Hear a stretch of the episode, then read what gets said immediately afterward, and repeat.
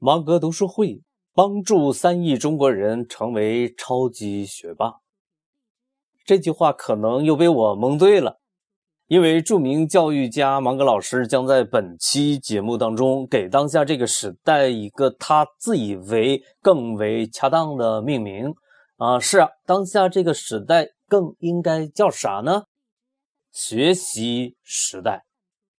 呃，因为当下是一个学习时代，所以呢，在学习时代成为一个超级学霸就非常非常非常有必要了，不然真的不好玩。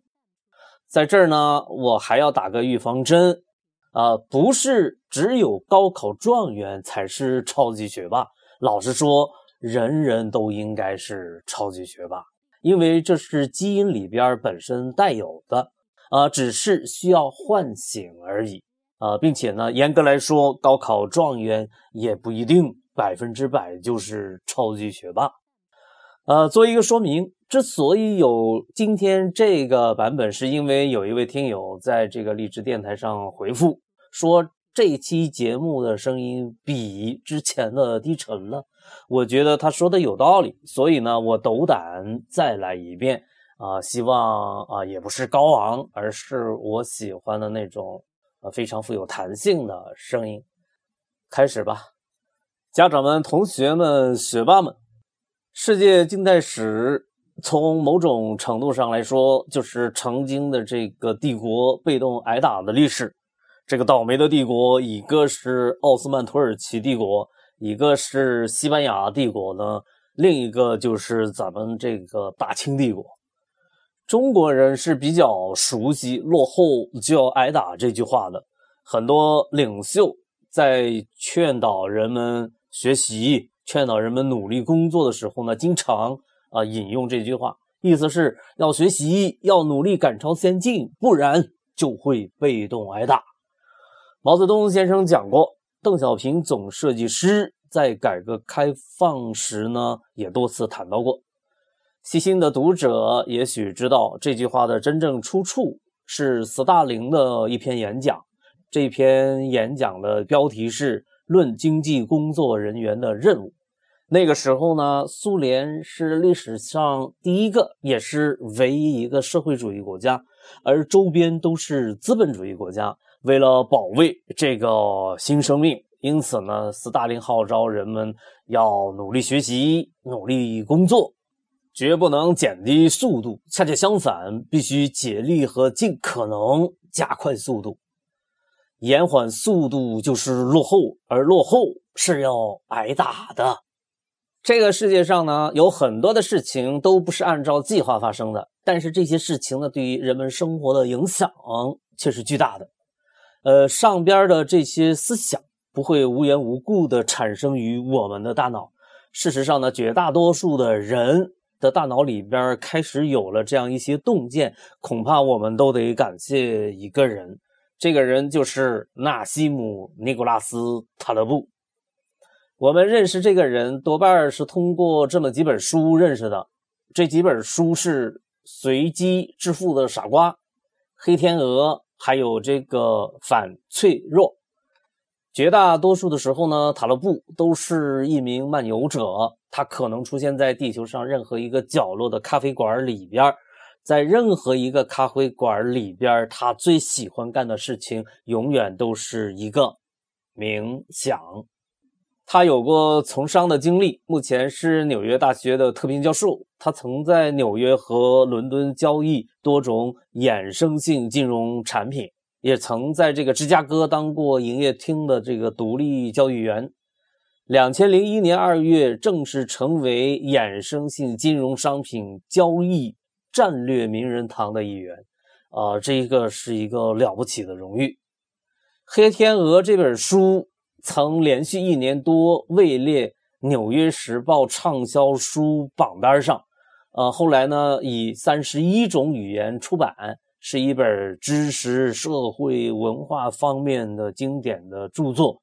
塔勒布这个人呢，现在在全球有着广泛的影响力，人们尊称他为“黑天鹅之父”。那么，什么是黑天鹅呢？黑天鹅就是指那些不可预测的、重大的、罕见的事件，他在意料之外，却又改变了一切。黑天鹅的逻辑是：你不知道的事情，比你知道的事儿更有意义。在人类社会的发展进程当中，对我们的历史和社会产生重大影响的，通常都不是我们已知或者是可以预见的东西。股市会突然崩盘，美国地产泡沫会引发谁都没有料到的次贷危机，一场突如其来的大雪会使得大半个中国陷入瘫痪状态，带来上千亿的损失。我们其实每一天都被黑天鹅环绕着，即使你足不出户，认识到黑天鹅事件的影响力也是不难的。审视一下啊，咱们自己周围生存的环境，数一数啊，自我们出生以来，周围发生的重大事件、技术变革和发明，呃，有多少是在我们的意料之中呢？看看咱们自己周边的生活。呃，职业的选择与爱人的邂逅啊，还有这个诸如朋友的背叛，呃，暴富或者是这个潦倒，呃，股市大涨或者崩盘，这些事情有多少是按照计划发生的呢？杀不死我的，使我更强大。呃，既然黑天鹅事件无法避免，那就想办法从中获取最大的利益。每一件事情都会从波动中得到利益或者承受损失。脆弱是指因为波动和不确定而承受损失，反脆弱则是让自己避免这些损失，甚至因此获利。尼采有句名言：“杀不死我的，使我更强大。”呃，就像人的骨头承受压力和紧张会变得更加坚强。谣言或者暴乱会在有人试图镇压他们的时候变本加厉。生命中的许多事情也会受益于压力、混乱、波动或者是动荡。塔勒布对此呢做了深入的研究，他找到了那些所谓的反脆弱的呃那一类的事物。反脆弱的这一类事情呢，不只受益于混沌，他还发现。人们有时候是需要一些压力和危机的，才能够维持生存与繁荣。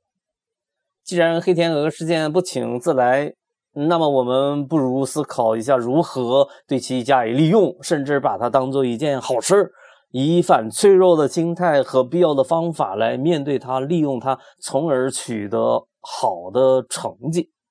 反脆弱超越了坚韧。坚韧最多只能是抵抗住震撼或者维持原状，对吧？而反脆弱则不一样，反脆弱则会呢变得越来越好。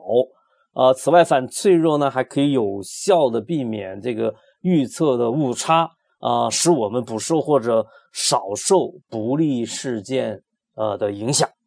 每一个时代呢都有属于那个时代的畅销书，在当下这个时代有一本。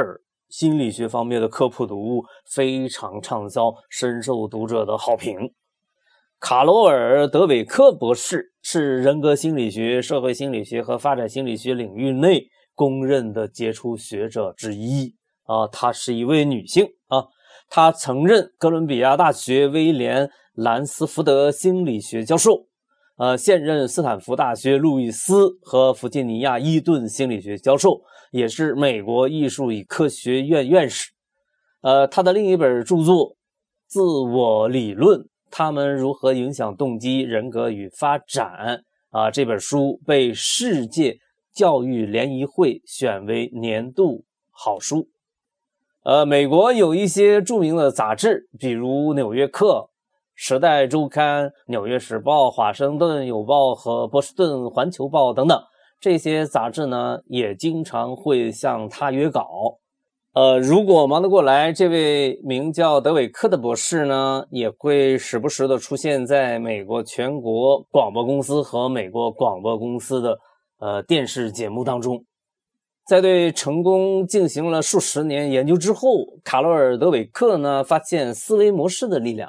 他在一本名叫《终身成长》的书里边表明，我们获得的成功并不是能力和天赋决定的，更受到我们在追求目标的过程中展现出来的思维模式的影响。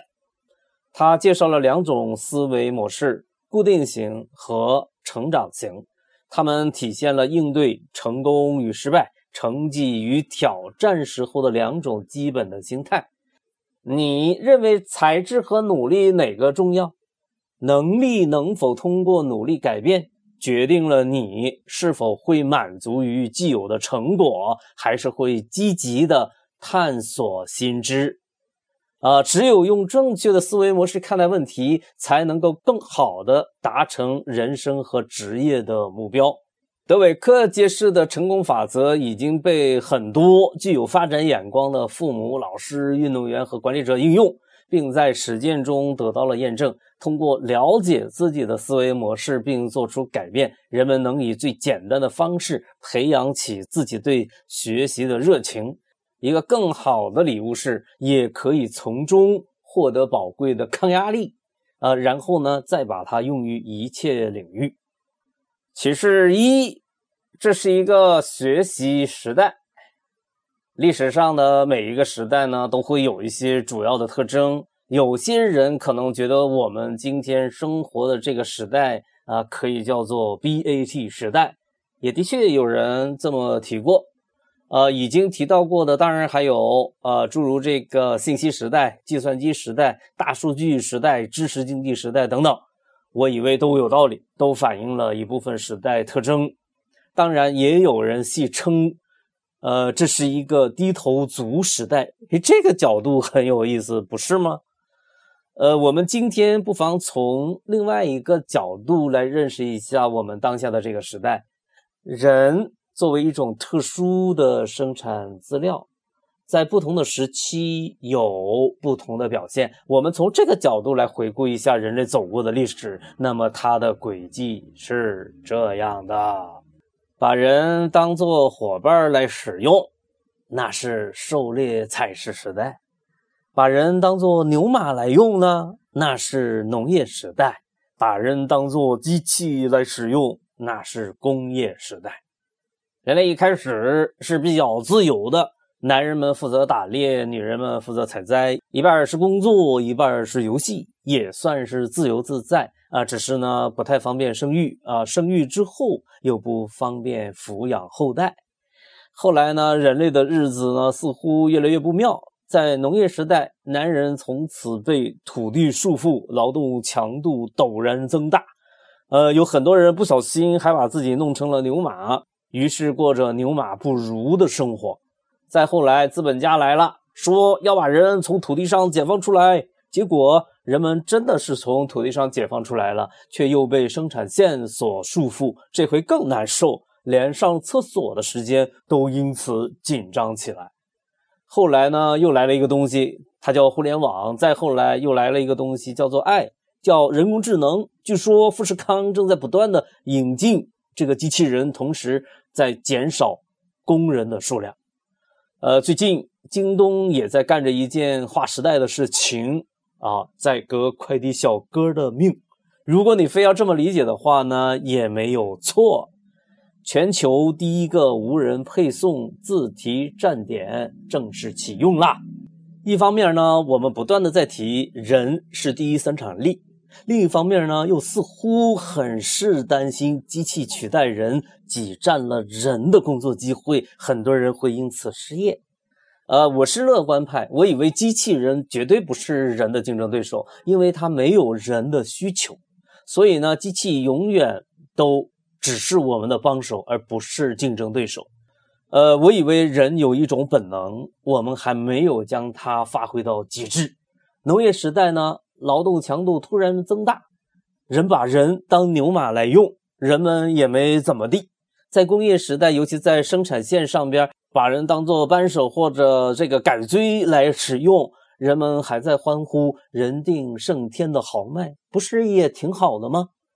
劳动密集型不知道是谁发明的，反正呢，呃，就是把很多很多的人当做一个工具来使用，比如当做一个扳手，当做一个老虎钳，当做一个改锥来使用，生产效率因此提高了不老少。但是现在、明天、今后不再需要了，取而代之的是机械手，是机器人。我们要为了失去当一个扳手的机会而哭泣吗？如若这样，你不觉得很搞笑吗？而正常的逻辑是，人类应该首先学会站在人类的发明物的基础上，走向下一站。新能源汽车来了，我们应该考虑如何在有限的面积上边呢生产出更多的清洁能源。无人驾驶汽车来了，我们应该接下来好好的规划一下节省下来的时间里边，呃，咱们应该在干些啥呢？生产端上了机械手、机器人。那么我们人类是不是应该考虑在设计或者在市场反馈方面找到自己的新的用武之地呢？一个好消息是，每一次重要的科技进步，在消灭了一些旧的工作岗位的同时，又创造了更多的新的工作岗位。一个坏消息是，新的工作岗位需要新的知识、新的技能。学习是人类的本能。并且呢，这个本能是人类战胜其他天敌的最重要的武器。所以从现在开始，直到今后很长一段时间，我觉得把人当人来用，主要就是使用人的学习的本能。因此，当下我们正在进入一个学习时代，学习正在成为整个社会的一个主要的工作，也是主要的生活。欢迎来到学习时代。学校无处不在，学习无时不在。越来越多的企业或者这个机构认识到，一家想要在今天乃至今后活下去的企业，首先必须是一所学校，或者称之为学习型组织。啊，关于这个称呼，我相信对于大多数企业家来说早就不陌生了，只是没有料到今天学习已经成为一种生存。战略，啊，学习者胜，学习者胜，不学习者被淘汰出局。其次，他的员工必须首先拥有一种技能，这种技能就是学习，向消费者学习，向竞争对手学习，向我们生存的环境与时代学习。最近呢，华为的掌门人任正非公开说自己有了一个新的角色，叫做组织者。他说：“只有这样，才能去应对不断变化的世界，去处理不断涌现出来的大数据。”我以为任总的这个转型呢，对于规模企业的掌门人来说是有感觉的，但对于处于创业期的企业家的感触恐怕并不那么深刻。那么，正处于创业初期或者是一个传统项目的创业者来说，应该拥有一个什么样的新的角色定位呢？我可以果断地说，明确地说，这个角色就是学习的带头人。在学习时代，人人都在学习，工作是学习，生活还是学习。而一个机构、一个企业，必然是一个学习组织。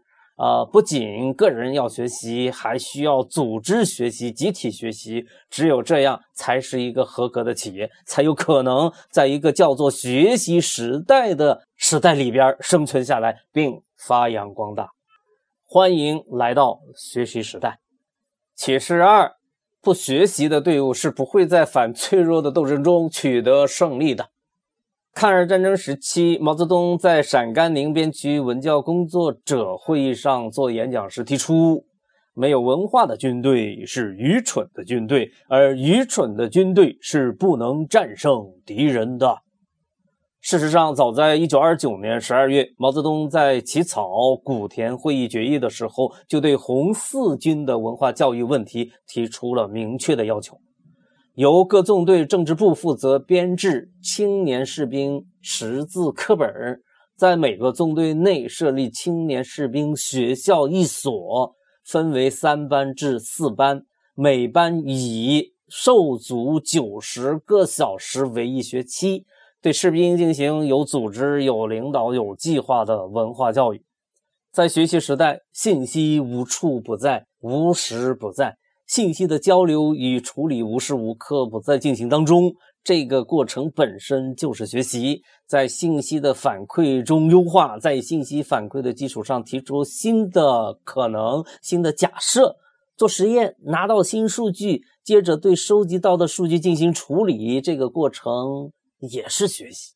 所以，从今天开始，一个成功的企业或者一个机构，一定是一个会学习的企业或者机构。在学习时代，结合上边我们提到的事实和观点，我们可以这么说：一支不学习的队伍就是一支被动挨打的队伍，而一支被动挨打的队伍是不可能在反脆弱斗争中取得胜利的。一个好领导一定是一个热爱学习并善于组织学习的人。一个好员工一定是一个热爱学习的人。为了生存与发展，我们一起学习吧。订阅这个专栏，每年与马格老师一起读三十本书，让我们吃着饭，听着书，去改变世界。